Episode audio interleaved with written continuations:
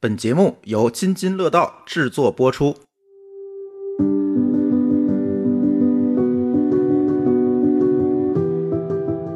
各位听友，大家好！哎，这是一期津津有味儿。呃，这期我们不聊吃的了，是吧，丽丽？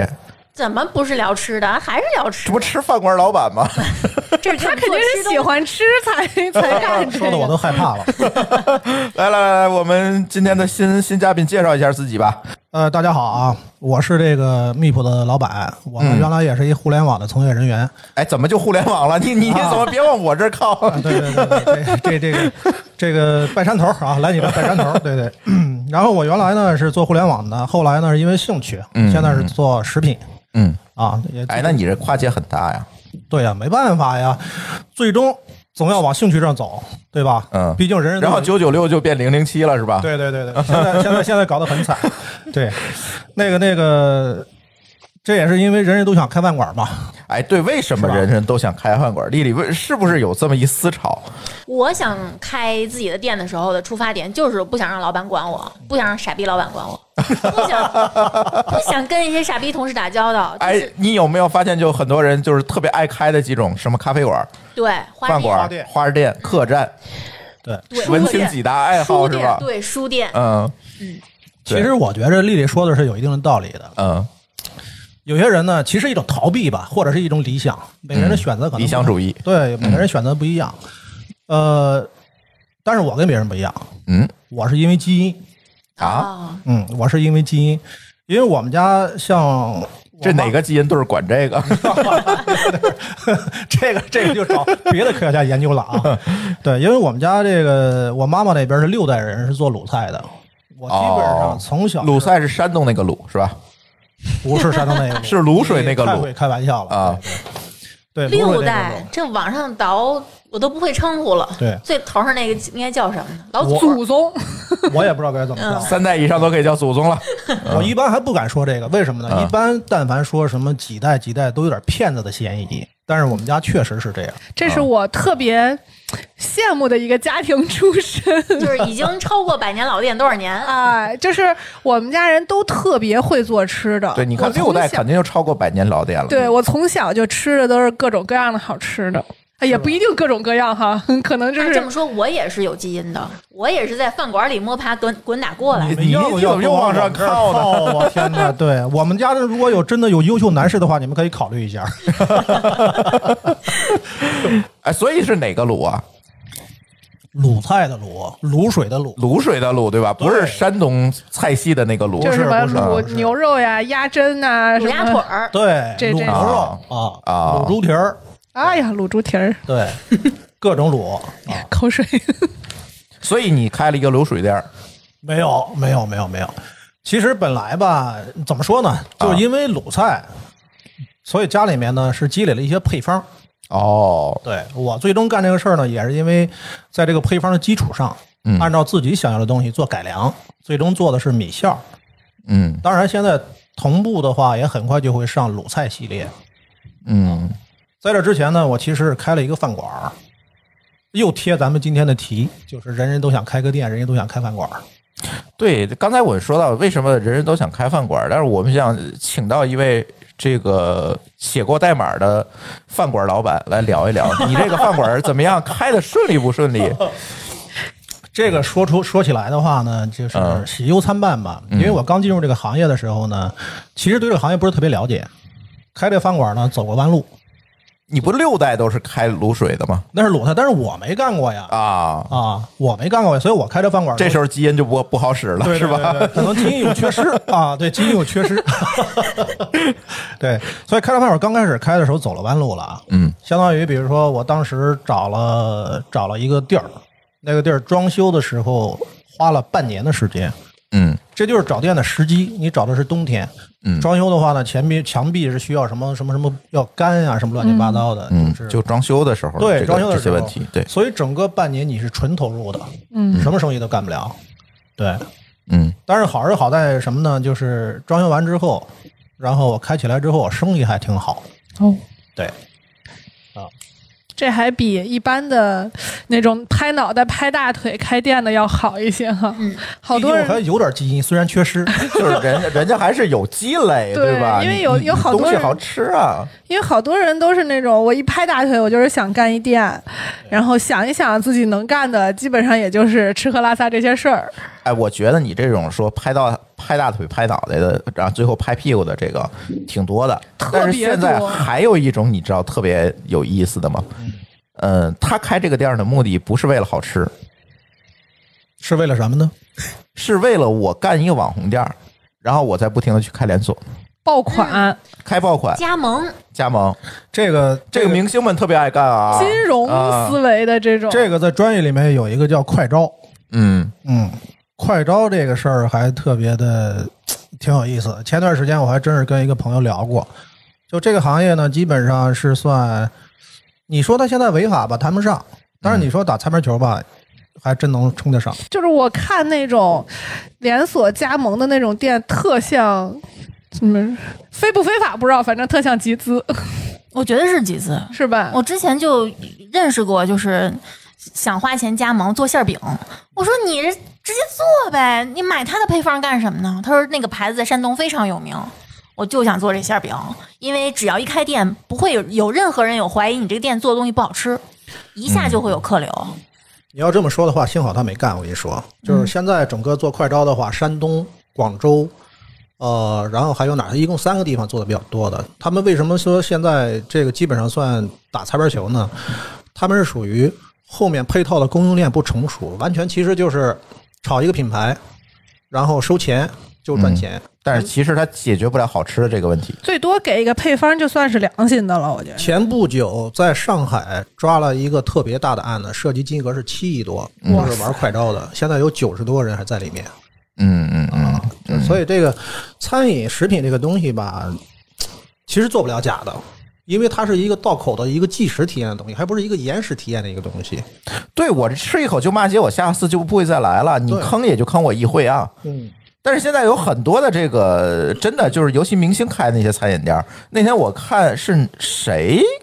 做的一个视频，是 IC 实验室还是半佛仙仙人做的这么一个视频，就说这个明星现在的这个开店潮，就是都在长沙呀、成都啊这种地儿，一条街都是明星开的。嗯，有做火锅的，哎以做火锅的居多对啊。对，对吧？各种火锅，然后还有什么兔那个那个什么，呃，那那个兔头、鸭头，类嗯类似于干锅这鸭头种，哦对是对不是类对，似于标品了火锅的。嗯，有点儿。哎火锅的火锅利润属于比较大的，嗯而且火锅对这个叫什么技术含量也没有什么，没那么高。对，嗯没有太高的入门的门槛儿，嗯，对，洗干净菜就行了。对。然后这些这些加盟的人呢，就会觉得 OK，这个事儿呢有明星背书，明星能帮我宣传，能够蹭他的流量，然后我的店会越开越好。但实际上是什么呢？实际上你真的想让这个明星是来你开的这家店去代言的话，也不能叫代言，就是做一次推广。你会发现他会给你提很多要求，第一个啊、哎，你你今年的这个在我这儿的这个投入，你要不低于多少钱？第二个呢，明星和团队往返的费用啊，住宿你要承担啊，他们肯定不会住如家汉庭是吧？怎么也得奔个超五星的，人也不会坐经济舱哈、人怎么也得坐个头等舱啊，或者是私人飞机过来。你这一算费用，好嘛，我可能这个店儿再开五年也回不了本儿。就是都是这么干。你说这好吃这件事情，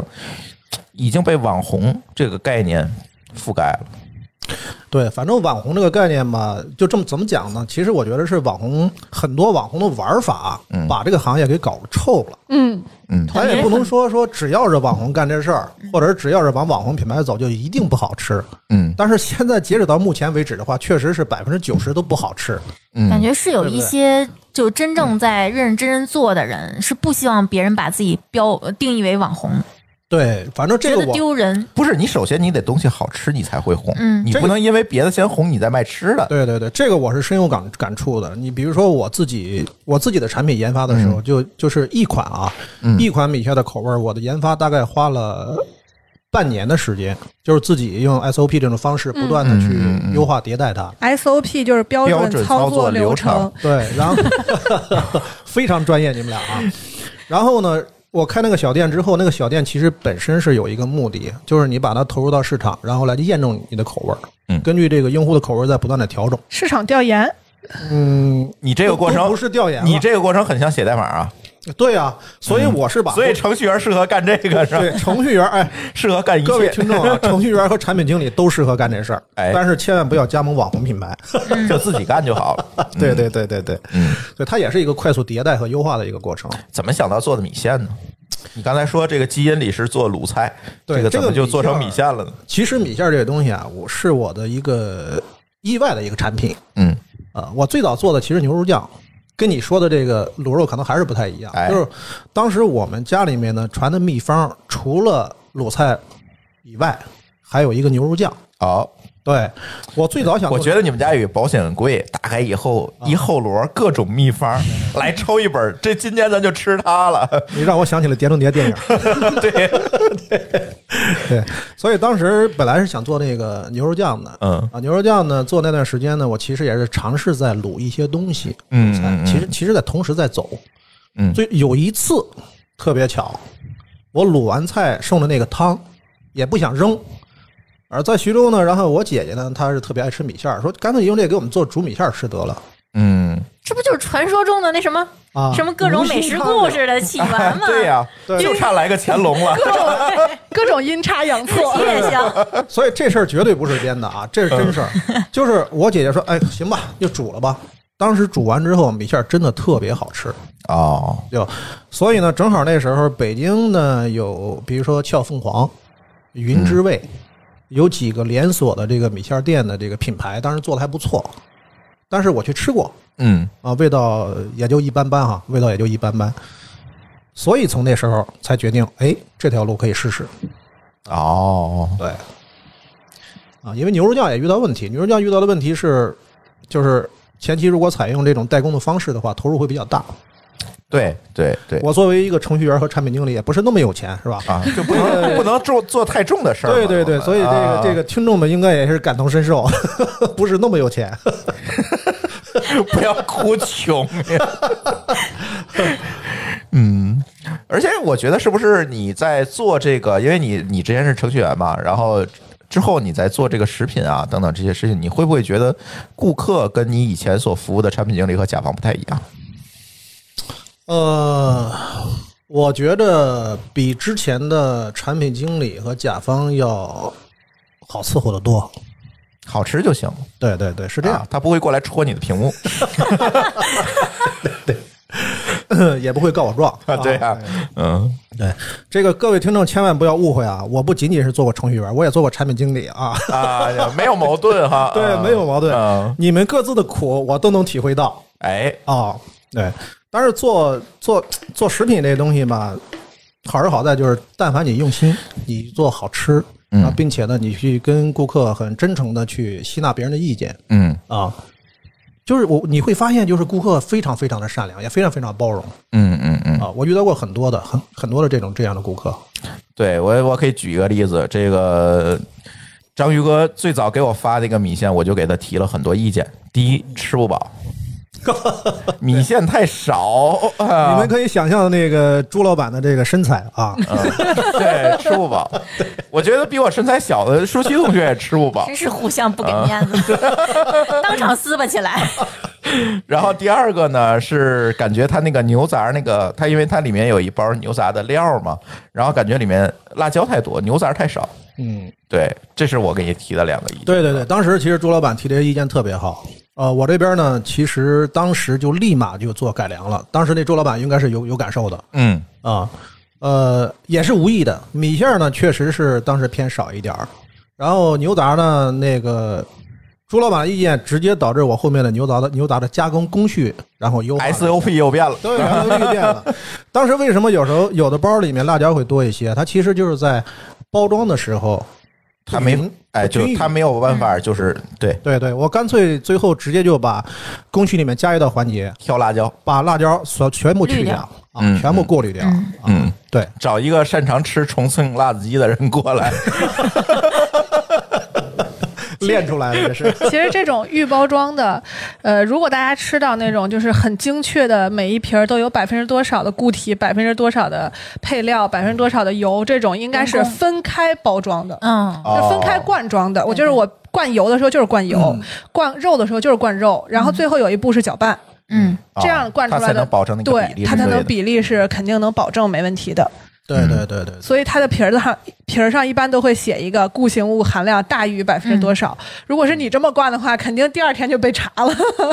对，博士还是博士是比较专业的，嗯，但是牛杂真的很特殊，牛杂这个里面，你你像心肝肚肺什么都有的话，嗯就这种，对对对这种这种哦，一开始我给你提个一个意见，好像你们费太多，嗯，对，当时也是跟那个原料有关系，就啊原料是混合的，一下采购过来的，但是我现在已经优化到了，就是分现在好多了，真的好多了。对，现在是分批采，分批采，新新是新，这就不说了吧，我觉得具体的食材说出来，可能大家会觉得。反而没食欲了，是嗯 吧？ 没哎有我们聊好过，我吧，们第你一看我期这聊么的爱吃就是下那水个。的人， 丽丽，你是怎么发现他们家这个牛杂的？啊，不，牛杂米线，你看我又说错了，牛杂米线。我从他们家还没有开始做米线的时候，就开始吃他们家的其他产品，哦，就是现在非常流行的料理包，人家很多年前就开始涉做足了过，，做过，做过，哦，做过。那时候就非常契合津津有味儿的调性，人家叫小杂碎，哎，哎呀 呵，你是种子选手，看，对，嗯，准确的应该叫腹黑小杂碎，记得吗？ 腹黑，我还真不记得了，我就记得杂碎，叫腹黑小杂碎。 所以你津津有味儿第一期也是受这个灵感你可以这么认为影吧？响的，是吧？呃，当时你买它料理包是什么感觉？ 我是我买这些料理包都是为了因为我还真不知道他之前做的料理包。嗯，那个时候不不叫料理包，那时候叫半成品哎，嗯，啊。我拿这些东西都是用来就真的就当半成品，不像有的人，你你比如说现在有些人吃料理包，就是我把它加热我就直接吃了，我是为了拿它当成一个我食物的搭配的调料，料嗯，哦， 然后我会加很多菜去烩。啊，你这相当于配菜，对，那时候我还 胖，我喜欢吃烩菜，啊，我怎么觉得我的菜当时被侮辱了呢？怎么了？人家给你弄好的就啊要吃那个味道，其实他那时候吃的时候啊，正是我在研发产品的时候，就是我就是我原来说米线儿产生的那段时间，嗯，我其实在尝试不同的产品，哦，小杂碎当时是其中的一个产品的呃尝试。所以呢，当时就一个朋友圈里面，大家内部分享啊，吃的是这种他遇到的才吃到的，哦，并没有说那时候没有公开的去售卖。内测选 手，对，内测选手，这个为什么把饭馆放弃了？后来就开始做，别管是料理包啊，还是牛杂米线啊，这个也挺好玩的，嗯就是、虽然虽然就每个人啊心里面都有一个开店的梦哈，是啊，呃，我说实话，我当时开那个店，经常会有沉浸在里面的这种状态，就是我很享受那个状态，嗯嗯嗯，就是你每天老主顾过来跟你聊着天儿，大家对你吃的东西又很认可，你就会非常开心。嗯嗯嗯，你似乎看到了自己老年的时候那种状态啊，所以就特别的好。当时做的时候，我现在能体会到为什么人人想开一个店的那种心态，其实他就是想要那种岁月静好，有一个自己很美好的东西守着嗯嗯嗯，啊。但是为什么我最后不干了？对，就这么好的状态，为什么不干了？不还是因为我还认为自己不够老吗？啊，这个是开个玩笑啊，其实是是这样。嗯，我呢，最终的目标呢是想做预包装产品和线下的连锁两条线同时走。嗯，你是不是也是一觉得这两个东西更容易扩大规模嗯，也不是，是也是对行业了解不透啊导？致的。因为你做预包装产品的话呢，会有一个资质资质的要求，嗯，叫 SC，对哦是吧？生产许可证，对这个东西呢，会对你工厂的整个的规模、投资、工艺要求会特别的高。所以当时呢，其实我们呃是各方面条件不够啊，所以就先走另外一条线，开饭馆，走线下连锁，想走这条路。嗯，但是在开饭馆的过程当中呢，有一天就对这个行业跟这个行业资深的人啊，突然聊到了，在地方上地方上会有一个另外一种资质，这个资质呢，相对来说要求没有这么高，你就可以生产预包装产品嗯，啊，但它并不好办，是吧？也不是那么好办，但是可以办，比 SC 要相对容易很多。嗯，嗯嗯嗯知道这条路之后，才把精力又转到了预包装产品上面。这个饭馆呢，我就没有精力再去弄了。啊，其实开饭馆有一个非常非常啊、难控的东西，就是找人。嗯，据说经常就会出现这个员工勾搭到一起，然后就把你骗了。呃，这个我还没遇到， 对对对，我还没遇到，这个就不知道啊，这就不知道，咱就不说这个了。所以呢，最后因为找不着合适的人，就管这个管这个管子啊，然后我嗯最终我就干脆就就就就先暂时放弃吧，因为这是一个选择的问题，你到了某一个阶段，就看你选择往哪个方向去走。所以我现在所有的精力都放在厂子里面的预包装产品上面。嗯，是不是也会考虑到这种预包装食品或者说连锁这种形式，会更容易的把这个事情做得大一些？因为你开饭馆也就是一家两家这种，呃，从节奏上来讲的话嗯呢，因为本身我是做就就互联网出身嘛，嗯对吧？嗯你就多多少少这个互联网的思维方式在脑子里面是固有的，嗯所以呢，就是你做预包装产品的话呢，你的营销，你通过营销方式它更容易规模化对啊，啊，确实是因为这个原因。嗯嗯，连锁的话呢，它整个的这个节奏，包括资金需求都会非常非常大，节奏也会比较慢一些嗯，嗯啊。对，嗯感觉就是预包装是卖的产品，嗯线下其实更多的可能卖的是服务，对或者是环境，或者是这对对些对其他的东西了。没错，没错，没错。在做这些产品的过程中，有什么好玩的事儿吗？可以跟大家分享分享。惨的事儿也行。就是 我我 把我你不相高信，兴的说出来，对让我们高兴。我们曾经录过一期节目，叫《那些奇葩的淘宝买家们》。 买家我，我一会儿想想啊。但是嗯刚才这个丽丽说了一个说惨的事儿也行，我可以总结一个非常惨的一个，可以告诉大家，就本身我做这件事儿呢，是有一个出发点，就是下半辈子呢，你不能因为单纯的因为生存去做一些事情，你总 总总要去做一些自己感兴趣的一些事情，对吧？我为了摆脱，为了生存去做事儿，现在导致我生存有问题。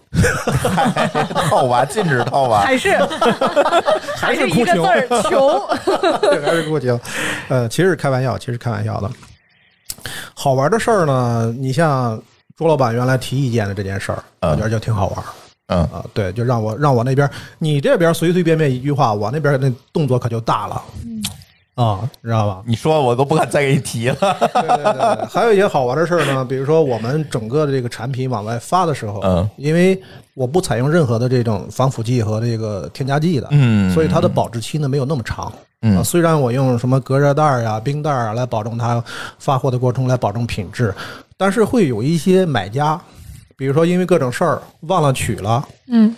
啊，或者因为什么放度那放假什么出去玩儿，反正各种没没有，反正就各种没有及时取，嗯导致那东西就坏了，然后回来找，啊，在哪儿呢？怎么着呢？我基本上这种态度呢都是补发，嗯所以我大部分就有很多很多就是就是在在在在陪着陪着陪着玩儿。但是我觉得是在在我的初期，我愿意这么干嗯。啊，愿意这么干。但是说回来，这个预包装食品是不是在这一方面也应该有所考虑，就是要避免它这个快速的嗯腐败、好像出问题，或者是怎好么样像更多的人对预包装食品或者叫方便食品的定义，或者是呃直观的认知，都是保质期很长。有对，防然后腐剂对，有防腐剂，然后可以以搁好长时间，甚至我都不往冰箱里搁，我就扔在那儿都没有关就是因系为。我懒得日常去折腾，对我我所以我有可能要买它的时候就是以囤的这么一种方式去对买的。对，呃，确实是这个印象啊，但是我没有想这么去做，嗯呃，因为整个我我天然的对那个东西排斥，虽然我虽然我也很科学啊，我认为那个东西就是在限量的情况下对人身体没什么伤害，嗯但是我确实天然排斥那个东西。另外呢，呃，就是你为了想达到最好的味道，你比如说为什么我的米线里面是整个一袋的骨汤，而不是这浓缩的，像其他方便食品浓缩的，你用开水来冲的这种方嗯，式。对你那个是一整袋糖，对，一整袋的这种骨汤，它是能保证它的香味儿的。嗯我现在其实为了保证延那个那个那个延长它的保质期啊，我采用了很多种方法。这个其实是好玩的一个点，嗯，也是我们做产品也好，做开发也好，也有点像。你这程序员思维又上来了，嗯，对啊对对，也有点像。你比如说这骨汤，我就会琢磨你怎么让它保质，保质期长一些。做咸点儿，一个是， 各位听众 啊，那个咸不单单是因为这个原 因啊，一会儿再给大家解释为什么要做的咸一点儿。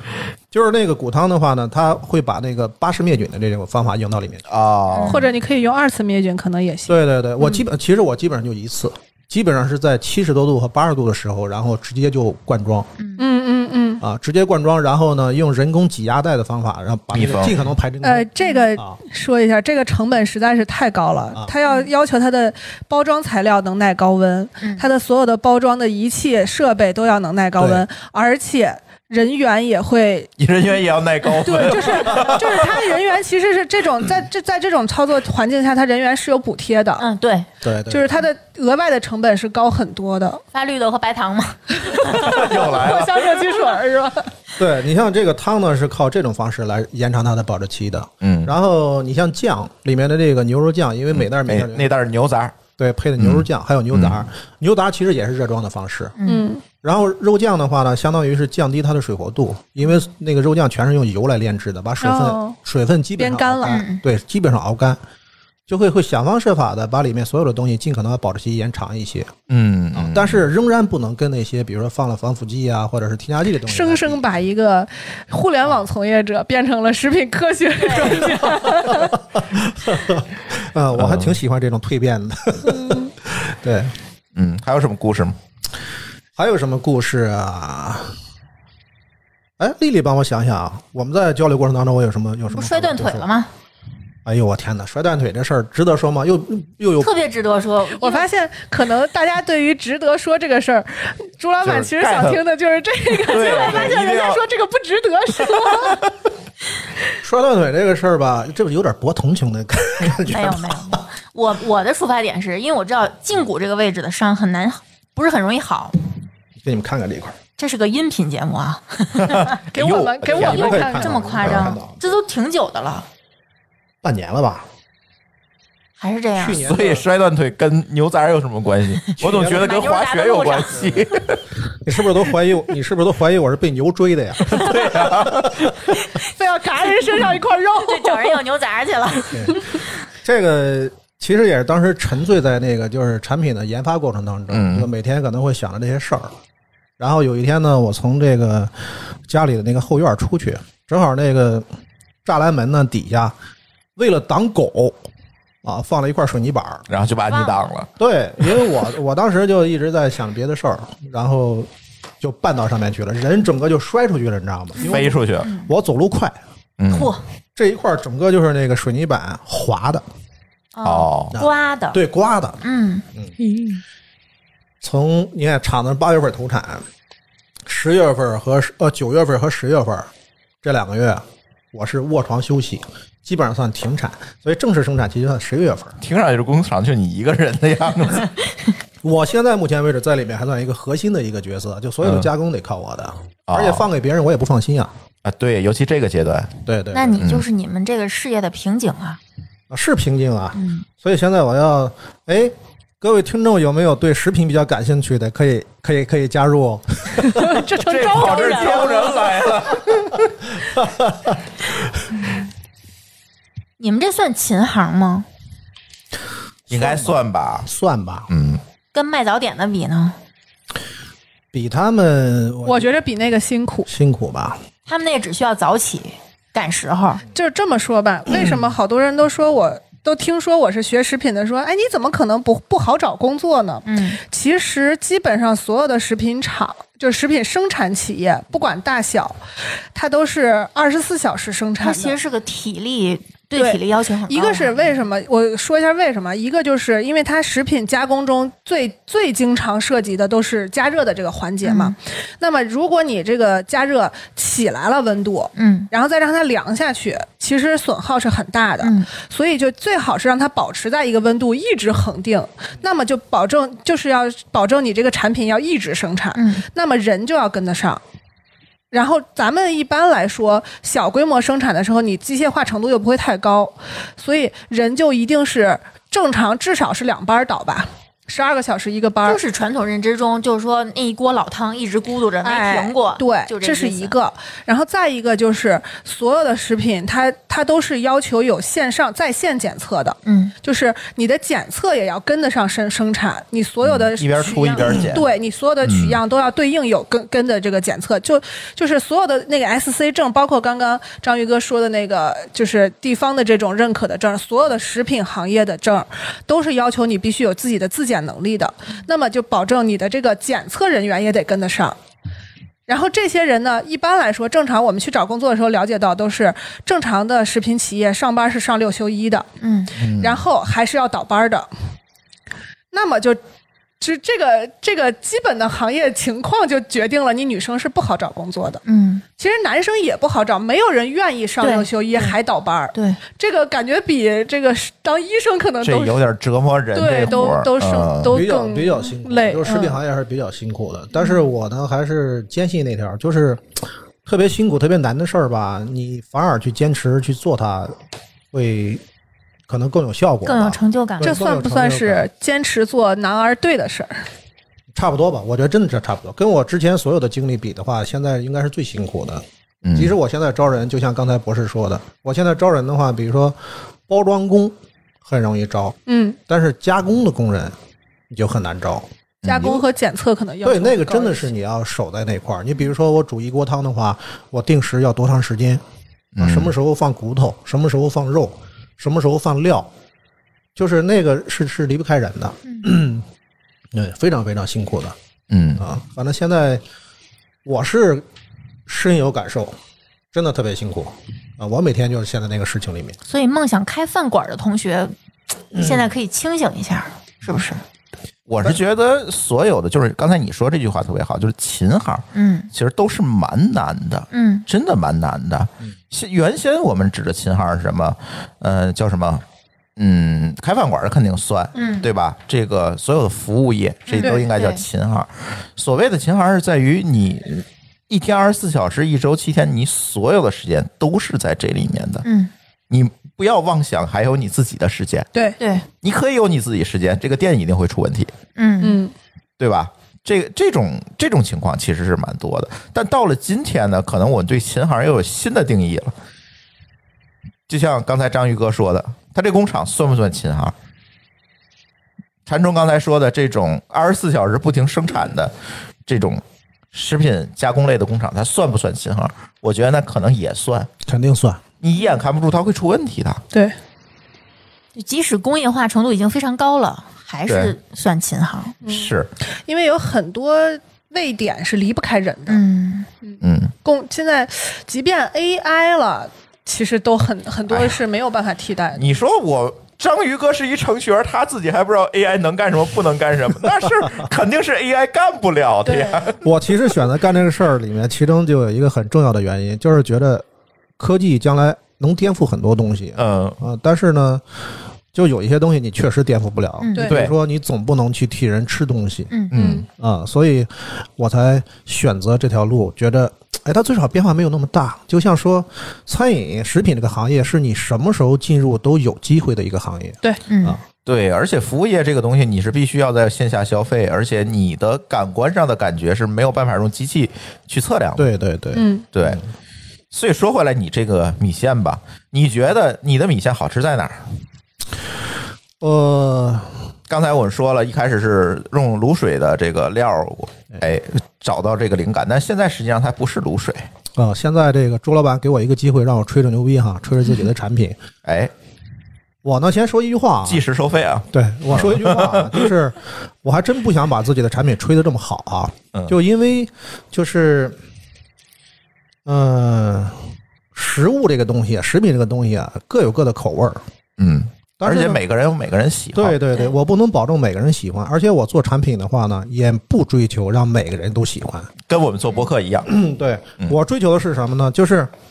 爱吃的，爱的义无反顾；嗯，不爱吃的，你最好他妈不屑一顾。哎，你千万不要来下单，再给我对个对差评。因为我一点都不想去做那种平庸的产品，说所有人都觉得还行，这不是我想要的。嗯所以说这个产品呢，它好吃，我觉得很好吃，包括现在目前买过的，真的是百分之百好 评。嗯，这好个评跟好评好评，必须好评。嗯谢谢谢谢谢谢， 呃商业互 捧啊。对，这跟我的这个在这个产品上下的功夫有关系的。 嗯你比如说我整个的这个骨汤，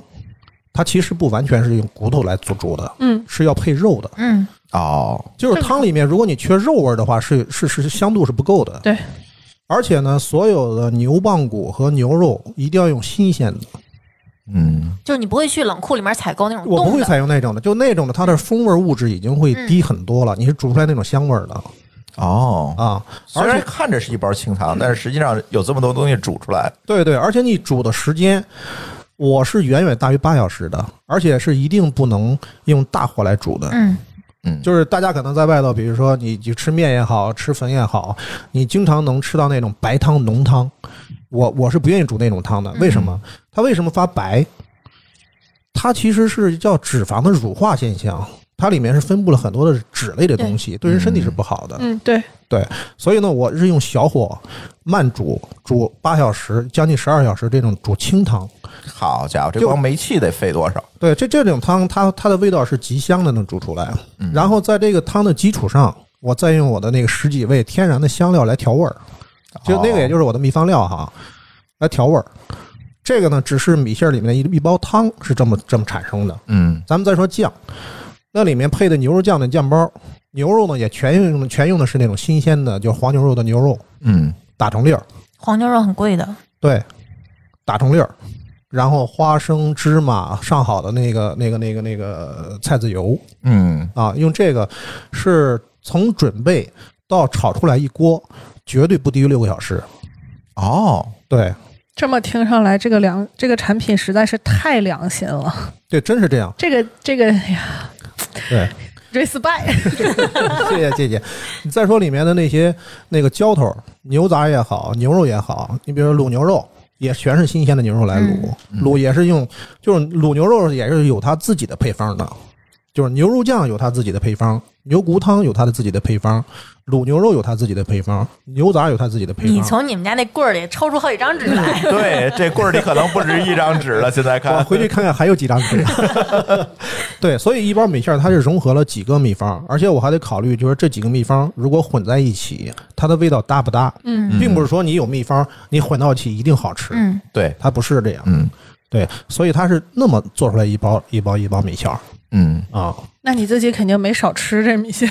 呃，就这么讲吧。我闺女每次回到到我工厂那边的时候，她肯定要吃这个，也爱吃，嗯，对，吃个没完没没完没了的。可以自己家里人愿意对去吃的，对对对，对这不吃出工伤了吗？所以我控制她。嗯， 就说以前选择饭馆的时候有一个铁打不变的标准，金标准，就是如果嗯看他老们板家自己吃不吃对，这如个果他们家自己家人在里头吃，那这个饭馆绝对差不了。对，没错儿。我现在我闺女吃的卤牛肉什么，都是我从工厂那边卤完之后，然后发给她，让她自己在家去。食品工业刚发展的时候都说自己家做什么不吃什么， 对，对，现在我基本上是自己家就吃自己家东西，不会在外面买东西吃。为什么会选择做一个米线呢，而不是面啊或者其他的东西呢？呃，这么讲吧，其实我原来开店的时候，嗯就是我现在这个配方，包括这种做法的，它整个的设计啊，我其实现在整个一套有一套这种产品解决方案。你要说能不能做面，其实是可以的，就是那个汤，它是可以同时支持做面、做粉、做馄饨，或者单纯做牛肉汤。嗯啊，放粉丝、放肉片儿什么，做成牛肉汤，这都是可以支持的。但是我的零售的预包装产品为什么做粉啊？嗯粉是相对容易保存的， 嗯，对哦对，面是不好保存的，嗯，哦，是因为这个原因，对对对。包括包括包括，你看后续我们也不排除说推什么细粉、嗯，粗粉，比如酸辣粉那种细粉，或者是干粉是不是？对对对，也都可以的。因为现在是湿粉包装的嘛，对湿粉包半干装现在是半干，的它的这个保质期就比较短。嗯，对对，因为我看很多外面那种所谓的方便米线啊等等，都是这种干的，特别干的那对种，而且偏细吧，它那对偏细对，或者它对一烫就那什么了，嗯对，但是它就口感会有问题。对，就感觉就不如你那个口感对对对所以口感是比较筋道一些。非常筋道啊感觉就是在外面店里吃到的米线的那种感觉。对对对对嗯那个汤确实很百搭。你试过吗？我，你看，其实刚才说的就是不希望、不渴望这个产品适合所有人。就是虽然我口儿比较轻，嗯，但是我觉得拿这个汤，其实作为 DIY 的这个底的话，可以有很多的花样。丽丽说的很对，就你刚才是这个说了好多好玩的事儿啊，嗯其中就有真的是有买家自己去拿汤，比如说我弄一半汤嗯煮了煮了这个米线儿，另外一半汤呢，我去对稍微调一调，煮面 条，我非常喜嗯或者欢嗯啊是单独卖汤。，对，或者或者是去给他做一些带汤的菜，嗯嗯，真有这样干的。还有买家呢发来他那个特别漂亮的那个买家秀，嗯，啊，嗯真的是摆各种摆，拍的特别照片发给我们，就是这是非常好的，这这这种这种事儿还真挺多的。嗯，确实，因为我觉得你那个骨汤那那一包汤还是蛮有感觉的，嗯，就是反正我比如说单独你尝一口也是很香的。我是一个就是从小就不吃汤面什么之类的，不喝汤的人，我那个能就吨吨吨喝 掉。哎，跟你们分享个秘密，就其实现在就 Meep 这个米线儿，嗯，就是有很多种吃法。干拌呃，真的就是那个，咱比如说就是肉酱米线儿啊，啊、拿牛肉米线儿来举例吧。你其实一碗米线儿你可以吃出来好几种口味儿的。就是你首先啊，你第一步吃的时候，你不要放酱，你只用那个汤。它尝的是纯汤的那个米清饭的汤香味儿线，，呃，对嗯哦，牛肉清汤米你线，尝几口之后，然后你再放酱，再尝再尝尝加了酱之后的酱香味儿的米线儿，嗯哦，然后呢再放牛肉，它那个肉香在浓郁的时候又一种口味儿。哎，还有一个秘密是什么呢？比如说肉酱米线儿，你可以做自己在家做凉拌米线儿，嗯嗯，干拌对应该也挺好。对，做凉嗯天热了拌，你就把那个汤当成一个凉汤，然后来浇它，接切点儿黄瓜丝儿。嗯，哎，这个好像是个对吃有点法像尤其冷马上面哎夏天了，对，，那包酱呢，你可放可不放，你可以单独放一边儿，单吃它也可以。嗯就凉。面凉凉拌米线儿加肉酱，哎，是的可以自己再加点儿什么黄瓜丝儿啊之类的。我有时候一般会这么吃。嗯确实就是感觉你的那个每一个单独的，就比如说汤可以单独喝，对肉酱可以抹馒头，对对就是对你感觉就每一样拿出来都是一个单独的产品，嗯是啊不是像其他的产品一样，说我只能混在一起，比如说嗯泡面什么的，对是不会有人单独去吃那个酱。对，嗯，对，所以就它本身就是单独的配方，可以单独成为一个产品来去来来去用的。但是听上去你这个 SOP 就很复杂，会不会成本就比别人要高？呃，复杂是复杂，我觉得成本可能也、可能也是偏高吧，但是这事儿我认，嗯谁让我喜欢呢？嗯，啊，但是会不会在这个市场的这个竞争力上会出一些问题？因为我现在发现，从这几年开始，什么从螺蛳粉儿嗯，开始，就是大量的这种方便食品，对，今新年一代的方便今食品年投火入到的是市绵阳场米粉儿，啊，对我，看好多吃播都在吃嗯，对，啊，还有很多南昌拌粉，还有什么各种啊对南自昌嗨锅啊、自热米饭啊，现在似乎就是有很多东西这一类的东西推向市场，包括我们上次乱炖也会聊到这个料理包，嗯，对，是吧？嗯那如在这样的一个竞争态势下，你的这种成本上的这种考量，会不会影响到自己产品未来的一个销路呢？我觉得还好，因为这里面有一个定位问题啊，就是首先我我其实对这个利润的空间啊没有那么的饥渴，嗯，你比如说现在这个售价、啊、并没有那么贵，不贵，对，所以是吧我才奇怪这事儿，对，对我我对利润空间就没有那么渴，嗯另外呢，其实我想卖的人群呢，也并不是说那些，呃，吃螺蛳粉的，对价格非常敏感。对对价格非 常又打击一片， 对价格非常敏感的，他愿意吃那种比较品质比较低、价钱上比较低一些的东西。现在凑合，现在螺蛳粉卖的也不便宜，也得哦十几块越来越钱一便宜包，了，是吗嗯，？因为竞争真的很激烈，但是你没有看到吗？我在包装上面，我在包装上面呢，这个会简易一些。啊，对嗯，对那我倒不会在是包装上面花太多的功夫，我在产品的品质上面去下功夫。嗯，所以你比如说，人家卖的可能贵一些，他可能很多是在包装、嗯营销上面的，它的费用对会更高一些。对，你啊看什么某面说，第一个大头广告，第二个它那包装确实要精美的多了，嗯非常精对美，啊是一个纸盒，对很有所以仪式感的礼盒撕开装。对，所现以在我还送 锅，嗯所以我还是还是就是呃不担心市场，我卖给识货的人。嗯啊卖给吃货的人啊嗯嗯嗯那现在卖怎么样呢？还好还好嗯，因为我前段时间吧一直没有去对我的东西做营销和推广，嗯啊，我觉得你这个营销和推广真的很佛系啊。是很佛系，因为各种事儿吧，因为各种事儿，一个是一个是在产品打磨方面，我也不希望说这么快的就去大规模推它铺。量，对，对对对，前段时间一直在一直在产品打磨，另外呢，可能家里面也有一些事儿，然后这个这个牵绊我。现在呢，就是哦那个就那个水泥板子牵绊的， 对，水泥板呢跟我关系很好的，还在挡狗是吧？替我挡狗。对，所以现在其嗯实到了时候了，现在就是产品品质基本上也都稳定，嗯啊、而且很好。确实很好，嗯，从复购率上来讲，从客户的口碑来讲，现在很多的这种买家其实就是买家带买家，嗯，对，是口碑传播带过来的、嗯嗯啊。所以我觉得现在也是到时候让大家更多的人去知道这个产品嗯啊，到时候了。跟你这个就是基地的选城市选择有关系吗？比如说，你要是在北京干这件事儿的话，是不是现在会比会比较难？成本高是吧？对啊嗯，有关系呀、我天哪，在北京的话，你想干实体的事儿，一个是政策上的这个、现在应该这他在北京算落后产能，你知道吗？对，然后 这应该这不允许了，已经。嗯对你再加上这个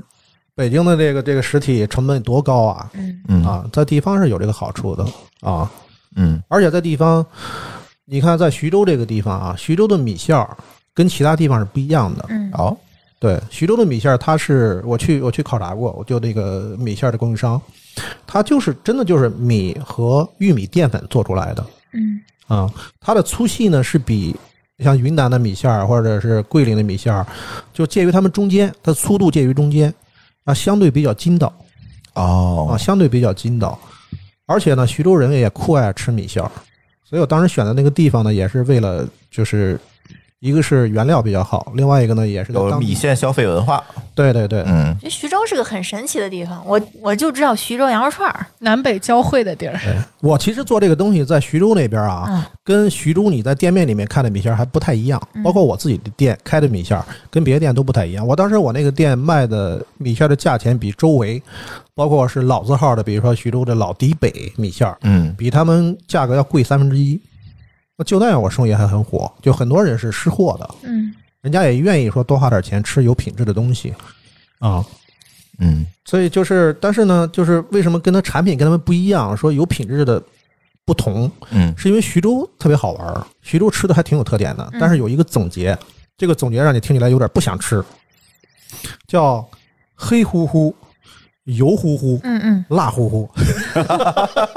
说徐州菜，但是感觉徐州应该是一个南北交汇的地儿啊。对对对，它啊是它是几个省的交界，对啊，但是它吃饭特点确实这个特点，哦我做的跟他们还不太一样，因为我那个东西你看起来还比较很清清淡澈、啊清亮清清亮澈对清亮清亮的，嗯，是。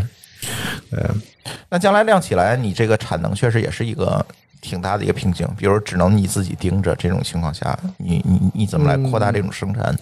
这个还好，因为现在呢，嗯我觉得还是初期吧。像刚才还丽年丽轻，对刚还能盯 住，把水泥板子先挪开。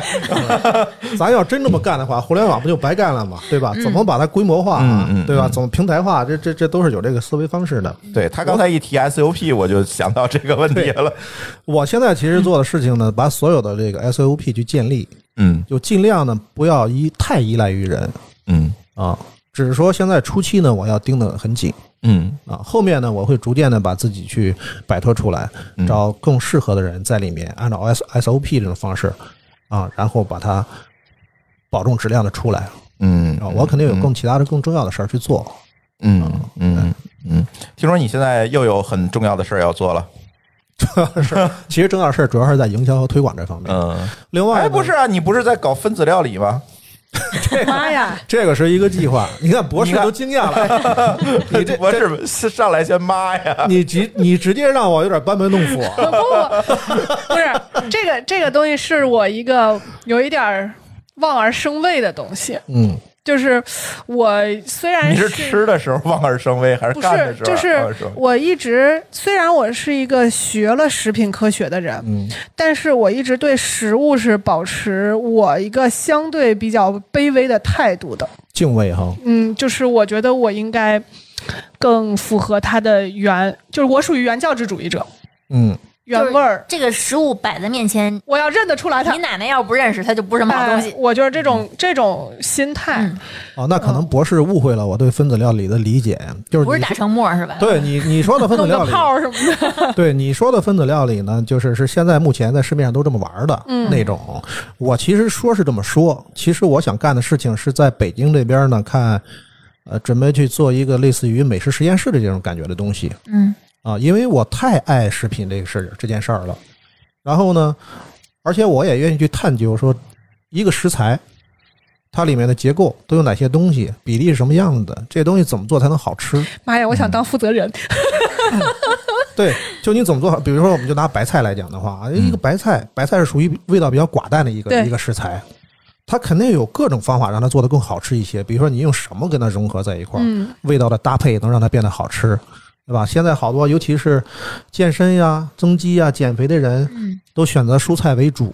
啊、蛋白质再也补上。嗯，但有些蔬菜你吃着确实没味儿啊，对呀尤其是水煮蔬菜一对吧？切 对？吧？所以说这事儿应该怎么办啊？所以我准备去做一个美食实验室这种东西，就是研究各种食材怎么吃更好吃。那啊这不能叫分子料理，哎，我的说的分子料理意思只是说我会研究它的，往它的内部去更研究一下、嗯啊，它的组成、它的比例。那哎也就是把原来非常的这个嗯玄学化的中餐对变成一个量化的东西。对对，稍微量化一些。嗯你比如说，原来原来谢霆锋做过一个什么牛排嗯啊，低温低温慢慢煮对，嗯低温对慢煮，它就是利用蛋白质的变性嘛。嗯，嗯，对，你在低温状态的情况下，你的蛋白质不是不至于变性的特别厉害，对然后导致口感特别的差，对，就低温慢煮就 OK。但是它也存在问题啊，它存在问题就是低温慢煮的时候没有酶大反应，对不对？嗯，对，梅拉它德，香味儿就不足，嗯，那你这时候用什么香料来去来去配它？谢霆锋未必能配好哦。哎这个就需要专业人士来了。 这个可能也是需要有时间和精力往里投入的。嗯，这个对其实做起来实验是很很耗费精力的。把它当玩儿吧，这件事儿确实很好玩儿，嗯，跟你商量一下吧。那个选址能不能选在南边儿啊？离我们俩家近点儿，直接选你们家厨房。 我看成，哎，那就得重新装修了。可以。对对，我觉得那个事儿挺好玩的，因为一边呢是能把我的爱好发挥到呃极致，另外一个呢对蜜普的品牌也是有好处的嗯，啊。是有源源不断的这种创新的实力、这种能力去做新的产品和新的对尝试，对吧？对对对对，本身也可以把它当成一个研发的一个工作室吧基。地哈，对对对，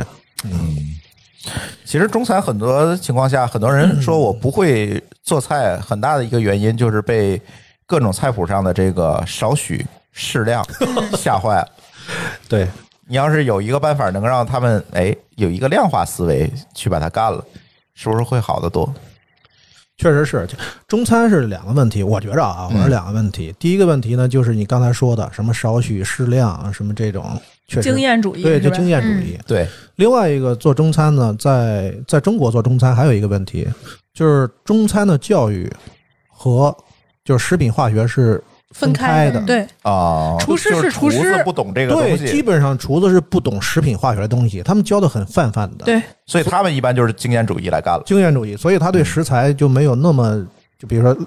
的偏化学这了种解分，析，对他没不有够没有了解，对，嗯，全是经验来去做。那就很难举一反三嘛。对对对对对对，嗯这个也是我觉得是中餐这厨师的一些问题吧。嗯有些比较高明的可能会往那个方向研究一下，嗯，现在学习成本下来之后，很多厨师也是在嗯去恶补这、这一块的知识，因为这一块知识其实已经比较成体系了。对对对对，西餐好很多，西餐他们在这个食品化学这方面会比较比较注重嗯，啊。这次疫情对你们有什么影响吗？这次疫情影响的是我那个饭馆儿，直接关门嗯了，有一相当长一段时间是闭门的，啊这就踏实了，直接做线上吧不。让开对对，而且那时候更坚定了我去做这个、这工厂的这个这个这件事儿。嗯当时疫情出来的时候，我当时在北京，因为正好过年嘛，过年那时候，那时候工厂呢还完全没有装修完，啊，店呢是在营业的。我回家过年的时候呢，把店会关几天。我当时就被困在北京了。哦，回不去了。对我跟你讲很好玩的事儿，这个事儿有一个很好玩的事儿啊。徐州那边疯狂到什么程度啊？疫情期间，大家不都不都不能出去吃饭了吗？嗯不都关在家里吗？嗯，但是好多人会在想去订一些东西到家里面，所以因那为时不候会做饭是吧？啊，那时 候就有好多那个小作坊，或者是在家里面自己做米线儿，包装盒一包、给别人送。我跟你讲，那段时间可能一两个月吧，大概赚了二万块，二十万我嚯，啊。就就在家里面做去送， 这疫情期间，啊、我当时反正就困在北京，就基本上没回去，那店一直关到四月份儿。你有没有觉得疫情培养了大家在家做饭的这样一个习惯？确实是嗯。那时候我们都能看到哈，在抖音上、快手上，好多人做饭那个热情， 啊做凉皮儿、 还记得炸凉油皮儿条吗？对炸对对油条，对，还记得凉皮儿什么什么，呃，电饭煲、蛋糕，自己做锅吧，做对吧各种各样的东西。对对对，我觉得，我觉得，我觉得在这方面，好像是引发了大家的一些兴趣。以前可哎能都吃外卖，你现在没有办法，对你只能自己在家鼓捣。在这方面是个好事儿，是个好事儿。而且鼓捣完之后发现很便宜，嗯，比吃出去吃便宜太多了。对，嗯对你刚刚提到外卖，我我想到了一个点，还挺好玩的。嗯，外卖这个东西，我不知道说了会不会得罪一些外卖的这个。 哎，没事儿，我就不怕得罪人，说不怕得罪人了嗯，朱老板都不怕得罪人了，我就更不怕了。反正是他的节目，就是对呀， 对，外卖是这样。我当时开饭馆的时候呢，其实周围好多外卖店，嗯，外卖店基本上它租的地方呢是特别偏僻的，嗯，对，但是恰恰是偏僻的，没有人看到的，没有人监管的，所以它的卫生条件会非常非常差。对，一度有很多这样的对，店我，在那儿去散步啊或者什么的，会能看到非常非常差。前不久，上海一个买家，上海一个买家呢，呃，他也是通过朋友推荐过来买我的产品。嗯，啊，为什么推荐他呢？因为他跟我的我的朋友说，他想买比较健康的。啊，比较健康的食品，并且在家能方便的煮吃的，嗯，所以推荐过来了。嗯然后后来呢，卖家跟我聊天说，他有几个姐妹，她们好像吃什么减肥的东西还是什么东西啊？是是刷油的还是什么东西？嗯那几个姐妹都是经常点外卖、吃外卖餐的，就她们刚开始去调理的时候，每天都是拉黑便，就是差不多两周还是一个月才才正常。这就吃外卖，经常吃外卖，然后有啥科学依据这吗？好好啊，这是真事儿是嗯哦，什么呀？不知道，刷的什么呀？那我就不知道了。我觉得这个是不是有一点伪科学了？我不不想不想细说，不丽丽是专业，丽丽我这啊啊哎专不业是我主场，你继你继续，啊嗯，对我只是我只是听到别人的反馈回来嗯，但是什么原因我不知道。嗯，但是外卖的卫生条件嗯，呃真的是得令人堪忧。，啊对，曾经我们节目里聊过外卖的这样一个业态，其实嗯，怎么讲呢？我是觉得现在在几方的这个利益的这个权衡之下，慢慢的外卖就变成了一个能吃就行且很贵的东西了。嗯，不便宜，确实 确实不便宜。因为你中间插了一道嘛，原先呢是你老板和食客之间的关系，对，现在变成了老板和外卖公 司、外卖骑手和食客的关系，中间多了一道分钱的呀。这肯定的呀，它肯定是嗯呃，这个贵，我跟你说为什么贵啊？嗯比如说我原来也是在美团上过的那个饭馆儿，嗯，我在美团上售价同样的一碗，我一定是比店里面要贵的。肯定贵啊我。要么就是要么就是减量，要么就一定要贵。但是我当时不选择减量这一招嗯，啊，我肯定就要贵一些啊，没有办法。这是正常的。因为你要对多一个人跟你分钱的。对对对对嗯对，啊，是，你怎么看这个食品添加剂这事儿？刚才你也提到，你这个东西里面，可能你做的东西里面可能不会添这种各种添加剂啊、防腐剂之类的东西。而现在呢，可能也有很多的这个我们的听友也觉得这种添加剂、防腐剂一谈就色变嘛，嗯，对吧？你怎么看这个东西？包括禅博士怎么看这个的？这东西我觉得，哎，我觉得你这名儿特别好， 你发现？对，我觉得我跟博士的观点应该差一差不多哈。嗯这这这这这一会儿博士再说哈，我先嗯说一下，好就是这东西我不是说绝对的排斥，嗯你其实从科学的角度来讲的话，它没有那么大的危害性，但是前提是你要控制量，嗯就是国家为什么有明有明确的限制，说你多少量以内。嗯就食品的管理部门对食品厂在添加剂方面应用管理非常严格的嗯嗯，啊，只要你是正规厂家，对，嗯所以呢，就是你从这个角度来讲的话，它还是有点儿，最少没没好处嗯啊，最少没好处。我为什么排斥这个东西呢？是因为我不喜欢那个味儿。我曾经呢，在大街上经常经过一些面馆儿啊、粉馆儿啊，或者是川菜馆儿啊，一经过我就闻到一股异香，就呃，嗯就你你会你懂的人就知道那是什么味儿，对，我觉得可能大家都有这个共识哈。你经常会经到不经经经过不同的馆子，但是味道那个香味儿有点相似，差不多。嗯，对。嗯对你要是深吸一口气闻的话，有点想恶心的那种感觉。嗯，对浓度过高了，对对对，那个那个那可能就是酚类的麦麦芽酚类的那种添加剂。嗯嗯那个那个东西呢，我就是天然的排斥它。刚才已经说了，就如果你控制好量是没有问题的，但是恰恰现在甜点也好，对吧？炒菜也好，就各种食品都会加那个东西。嗯，你早上去吃一面包片儿，你中午吃一炒菜，你晚上再吃一什么什么东西，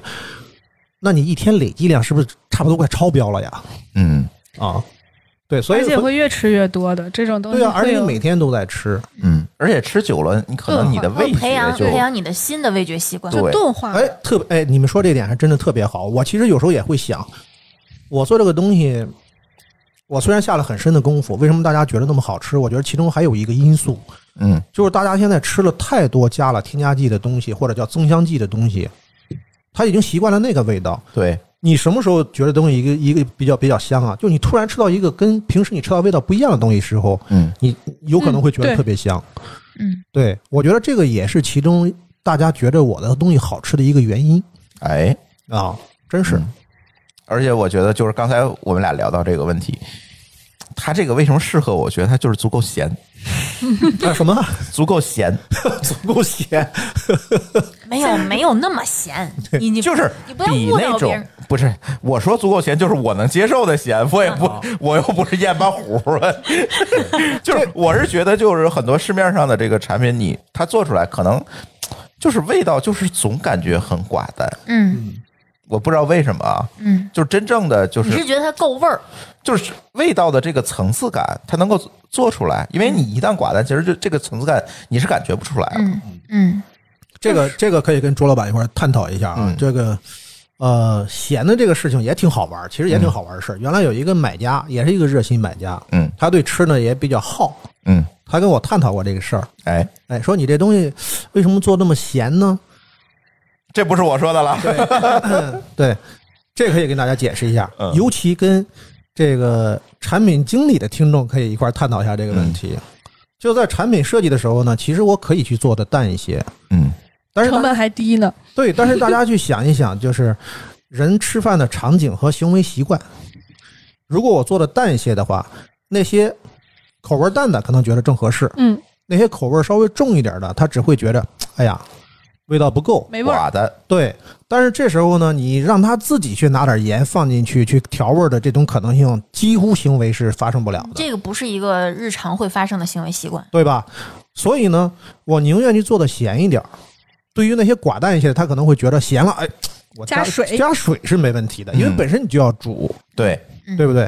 所以其实而且你那个我要补充一下，它那个米线煮出来之后，我比如我放在冷水里泡一泡，啊，它捞出来自身还是带一点水的，嗯，所以如果它那个味道呃要很淡的话，我这些水再进去就没味儿了。哎，我跟你说，朱老板说的特别对，因为我嗯当时设计这个咸度的时候，这个咸度是百分之一点八三。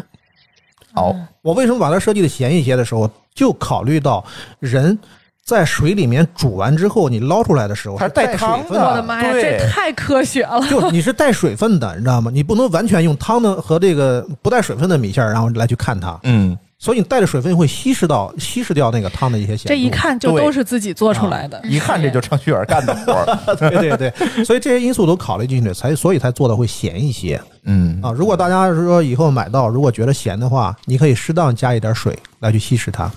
嗯刚刚周老板还说了一个特别细节的地方，这也是我没有去跟各位买家去解释一下的，就是你米线儿在水里面煮完之后，如果你过水，它的整个米线儿的感觉是爽滑，更清澈，嗯对，清澈嗯爽弹滑。嗯对，如果你不在不用凉水过的话，是另外一种黏滑，糯啊对啊糯是黏滑的是感觉，是是是，就看你自己喜好。对跟对清汤面跟混汤面那对，种有点感觉这个是意对，思。我对对一对般对都会从制冰机里铲点冰嗯，然后用凉一下冷对水 C 过哥一也是下这。习惯，对对，嗯你看对周老板也是一吃货，知道吗哎，？必须这吃个必过，须是，啊对，这么细节都能都能都能发现，哎，嗯不然的话我们这节目其实是开除他的，虽然他是老板，幸好是个吃货，然后才能留对下来。这才能聊起来，知道吗？你看今天我谁没来，嗯，没来就的是被时候我们开除的是吧？嗯开除了哎，节目一点最后一点时间必须要送福利了，这个不能白让你做广告是吧终于？等到这个时候了，我我认宰认哥，直接打骨折。对对对，老板说说吧，这个嗯，这个福利怎么送咱们？我觉得可以给呃各位听众去专门开一个购买折通道啊扣，，哎，购买通道，对，嗯凡是通过这个购买通道的进来的话呢，呃，八五折吧，全部产品什八五么折，打五折，嗯，全部产品 八五折，啊，对对对，八五折啊！别听错了，啊， 不是打五折，对对对打五折那就惨了，这个回家呃老没板法就交骨代折了，了清仓了这是，对对八五折，我觉着因为它的卖价本来就不贵对，。八五折已经。然后再通过刚刚描述这个生产过程，我就已经开始担心能不能 cover 成 本。对我都其实不一直忍替心啊他担了然心后这事哎再儿。打折，完了这个卖一卖，过两天倒闭。呃现在的原则呢，就是不赔就行，是希望大家尽可能多的多人体去验嗯尝到这个产品。嗯其实我们现在都有一种心态，就是你遇到一个好吃的，你希望它能一直别存黄活下了，去。对。对对嗯对，现在你那个一包牛杂米线是多少钱？牛杂是二十，打完八五折呢？打完八折，你考我数学呢 是吗？ 对，反正大家考虑吧，呃其实二十不贵啊， 20不贵嗯对，真不贵。然后再打个八五折，呃，这个有效期是我们节目发布当天起，往后算三十天。要买赶紧买，要囤赶紧囤。我过了期没有了。如果你是三十天之后听到的我们节目，那没办法了，真没折扣了。当然，你可以试试联系老板，你备注一下你是津津乐道听友，看他能不能送你点小礼物啥的。 要么咱们就这么着，使劲儿买，把这个量做大，这个成本就能下来了。哦，这也是行这是搞生产的 陈博士的思维。挺好，是不是？博士思维挺好。 哎，大家呢就从我们的 show note 里面去找到这个他们微店的专属通道的二维码，嗯，然后呢，大家这个识别这个二维码就可以进到呃老板的微店，他们微店的名字叫密普，秘密的密，朴素的朴。然后呢，通过这个二维码进去之后，你就可以享受全场八五折的待遇，仅限三十天。再说一遍，仅限三十天。 对， 抓紧时间，对，然后如果你是用国内的这些呃播客平台去收听，因为我里面加不了这个微店的链接，所以这些听友可以到我们的微信公众号“津津乐道播客”里面找到我们这个节目的推送，然后从这个推送的文章里面也可以看到这个微店的入口，然后大家下单购买就可以了。好嘞，行，然后老板还有什么未尽事宜要跟我们听友交代的吗？别吃咸了。没了，就是谢谢，就是谢谢大家支持啊！到时候如果吃不满意的话，找多反老板馈，多反馈，还是希找望老板大家多反找老馈。板退款，哎，可以 啊，吃完再退好是吃找吧？老 板这退个好款。横了。